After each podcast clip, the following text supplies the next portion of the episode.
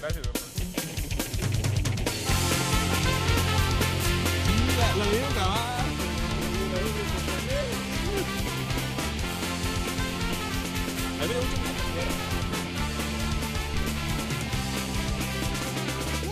Muy buenas tardes, yo soy Agustín Esteban y me encuentro de nuevo aquí en la Vaca de Troya, en Guadalajara. Este, muy recomendable para todos los que les gusta el stand-up. Eh, pueden aquí checar los open mics o también eventos como el día de hoy que se encuentra Liqui Wiki. Ya ustedes van a ver estas fotos en nuestras eh, redes sociales como Instagram y Facebook como el Guaporcas. Todavía no tenemos este fakes, ¿no?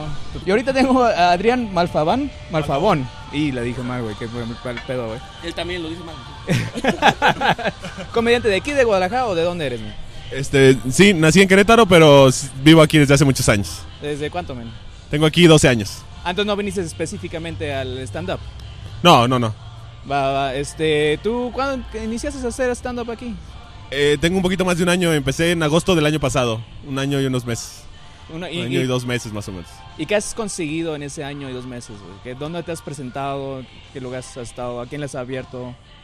Ok, No he conseguido nada interesante. Muchas gracias por habernos escuchado. Pues mira, eh, empecé en un concurso de, de un grupo de comedia aquí. Este, gané ese concurso, entonces Ah, de ahí chingón. pues me animé a, a estarte me subiendo. animé y a todo estarme subiendo y todo. eso. Ajá. Sí, de hecho, la, el concurso fue la segunda vez que me subí a un escenario. Me subí un jueves y al día siguiente era la primera etapa de ese concurso. Ah, cabrón. Y ya Y- lo fuiste consiguiendo. Sí, tuvo, tuvo varias etapas. Fue ese día, luego una semifinal y luego una final. Y tuve la suerte de ganar ese concurso. Por raro más que por bueno, pero, pero sí lo gané. Ey, es lo Sí, importante. porque güey. mi comedia es muy rara. Sí, sí. ¿Mande? Sí. Sí, es lo bueno, güey. Con- como sea, güey, pero salir ganando, ¿no? Y así le hace este muchos boxeadores. Entonces, saludos a May Sí, es que- Mayweather. Pues eran tres jueces, dos homosexuales, nos besamos con uno, entonces pues, se, se, se armó, se armó. Ya, sa- ya sabemos Ah, pues cómo mira con el que nos besamos.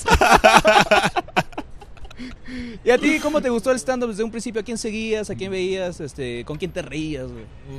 Em, siempre he tenido gusto por, por la comedia. Escribo cuentos cortos y sarcasmos desde los 12 años. Pero es una comedia como. Es para otro tipo de público, no es para un público este, general. Entonces, eso me hizo pensar que yo podría hacer stand-up un 15 días antes del concurso, platicando con un, con un amigo de aquí. Estábamos viendo a Carlos Vallarta en un proyector. Le digo, güey, yo puedo hacer eso.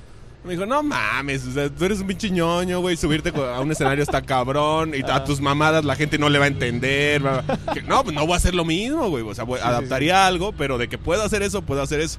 Y pues ya ves que la, pub- la publicidad en Facebook es inteligente, entonces como seguía varios estando peros, me sugirió el, el concurso Ajá. y pues dije, ah, huevo, me apunto y, y salió, ¿no? No tenía nada armado ni... nada. Me inscribo un martes. Ya sé cómo es el nivel de comedia, güey, en Guadalajara, entonces, güey. No, me, inscri- me inscribo un martes este, y tenía que presentarme el miércoles me dan mis boletos y tenía que presentarme el viernes. Lo escribo del miércoles al jueves, el jueves le hago unos arreglos gracias a la ayuda de unos compañeros, entre ellos se Uribe. Y este y ya el viernes me, me presento en el, en el escenario. Yo creo que sí ayuda que pues tenía muchos años escribiendo mamá. O sea, si me hubiera subido sin haber escrito nada de un día para otro, en una semana, quizás no hubiera armado ni más. Esta madre no es tan sencilla como parece. No, no, no, yo sé que no. Sí, sí he metido varios tallereos, güey. ¿Cuál ha sido la diferencia entre escribir chistes, güey, antes de que te acercaras a comediantes? A lo que haces ahora. ¿Cómo es la estructura? ¿Es un poco diferente como planteas un chiste o sigue siendo igual lo que te nazca lo escribes? Eh, mi forma rara de hacer humor sigue siendo más o menos la misma. Es que yo hago una- mi propuesta es muy rara. Primero empecé con personajes locos. Entonces yo le hacía como un perfil psiquiátrico al personaje o psicológico según el que fuera y de ahí le empezaba a construir chistes. Entonces actuaba como una abuelita, como un este, Órale, órale. como un divorciado esquizoide. bla. Sigo haciendo ese, ese mismo tipo de cosas.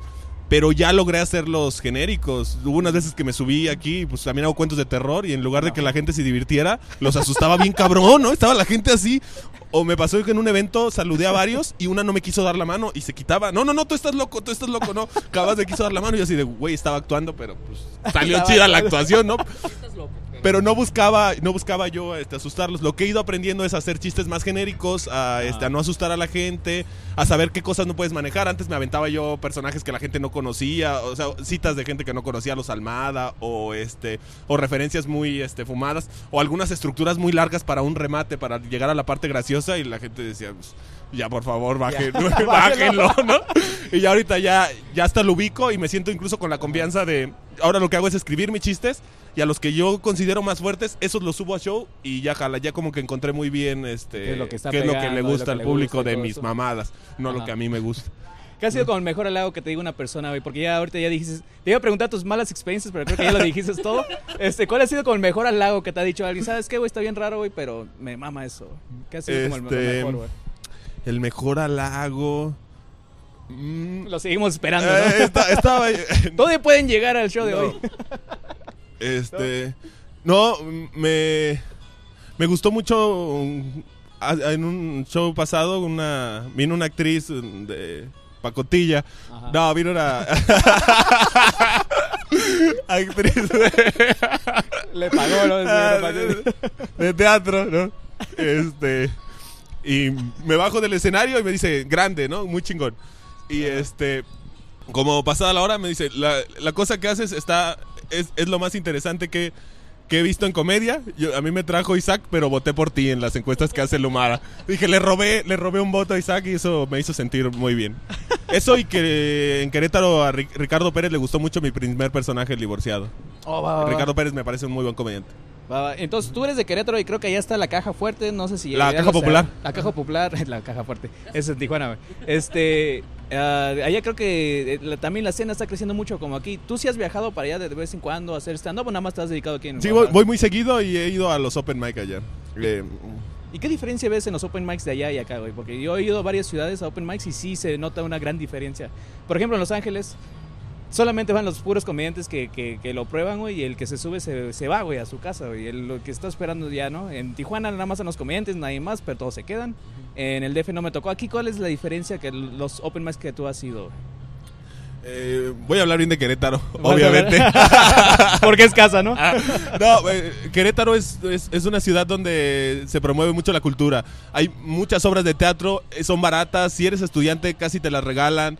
Eh, las obras de teatro son de calidad. Entonces, considero el público un poco más atento, más culto. Puedes subir cosas más raras. Yo he subido las cosas más raras que se me han ocurrido allá y jalan. Allá una vez eh, mi comediante favorito de México, Coco Celis, condujo el evento y yo subí una calaverita super fumada que si aquí la subo la gente se me duerme y ese güey me pidió que le abriera un show con esa calaverita. Entonces puedo subir mi contenido más este fumadón, lo puedo subir en Querétaro y, y jala bien, jala súper bien. Y aquí como que... Y si le quitas esto y si, y si quito Ajá. al puto público y me voy a Querétaro, culeros. así, así me gano. no, creo que, bueno, creo que se necesita como un... Como, aquí se necesita el chiste. Quítale este chiste. Mejor quítame el público, güey, que vale más. Yo estoy contento aquí con mi micrófono y mi cerveza, ¿no? Eh, no lo había visto de esa manera, güey. Es cierto, güey. Aquí les gusta un humor un poco... Es un público más difícil, más este... La primera vez que escucho eso, güey. Es más difícil conservar su atención y este y les tienes que subir chistes más elaborados. o- más digeribles. Va, Aquí, aquí en Guadalajara más digeribles. Allá si tú fumaste mucha mota y crees que eres gracioso, probablemente lo seas. La mota siempre ayuda. y no me drogo, eh, tengo mucha ¿No? imaginación, pero toda la gente cree que sí. Algo, algo. Este, por ejemplo, la gente que ahorita nos está escuchando, ¿dónde te, pu- dónde te puede encontrar? ¿Dónde puede ver este material que has hecho o mínimo en tus redes sociales? ¿Cuáles son? Ajá, me pueden encontrar en, en Twitter y en Facebook como arroba si valgo verga. Creo que todos lo seguimos, güey. Es, es un hashtag muy, muy famoso. Sí, está relacionado con algunos de mis chistes con los que empecé, que decía que hago stand-up para demostrarle a mi mamá eso precisamente, que sí valgo verga y que sí puedo hacer puras pendejadas con mi vida. Sí. ¿Y tú dentro de aquí unos 5 años, tú to- todavía te ves haciendo stand-up, güey? ¿O es algo que nada más te gusta por hobby? No, no, es algo que voy a hacer toda mi vida más o menos al mismo nivel, muy mal, pero lo voy a seguir haciendo. Valiendo madres, pero vas a seguir- sí, sí. Sí, no, yo so- soy muy constante en eso de valer verga, muy, muy constante. Sí, Es algo que no quiero dejar de hacer. De hecho, mi meta es tener un especial de una hora en Netflix y como nunca me lo van a dar, pues no lo voy a dejar de hacer. Por eso. Hasta conseguirlo. Ya que sean otras Ajá, ya que Netflix esté muerto, mi mamá también. Va, va, entonces, ¿qué consejo le darías a esa gente que apenas está comenzando, pero a lo mejor le da miedo y dice, sabes que esto no es lo mío, o no da risa aquí?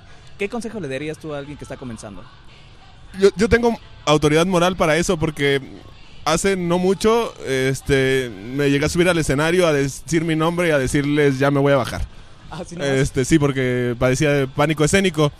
Entonces, no te, lo, no te lo puedes tomar a la ligera, pero si realmente tienes un plan, o sea, si tienes un plan para estar ahí cinco minutos, Ajá. aviéntate. Si crees que estar ahí cinco minutos es bien fácil y que eres el más cagado de la fiesta, chinga tu madre y no te subas. Esta madre no es así, pero si traes tres cosas escritas, pruébalas con confianza, estamos aquí para eso. Yo creo que, yo, yo siento que lo que he sí, escuchado, sí. güey, de comediantes... Sí, es que es una falta de respeto. Cualquier pinche borracho dice, ay, cinco minutos se van de volada. Se te va a hacer eterno uno ahí, güey. Se te va a hacer eterno uno sin un plan. Necesitas traer un plan, esa es mi opinión.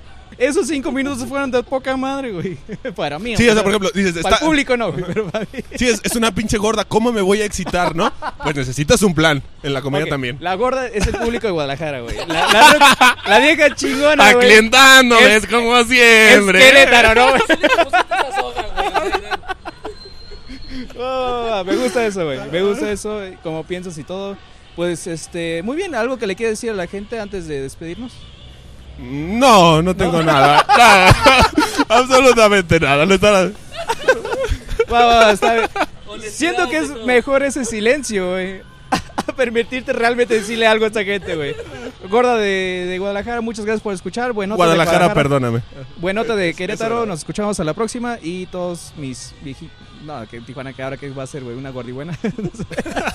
Una gordibuena, este, pocha, ¿no? Este, una güera oxigenada, güey. Arre, pues entonces ahí. Con eso nos vamos antes de que se nos haga alguien más. Muchísimas gracias, Adrián. Y pues, A ti. A ver, ahí nos vemos a la próxima.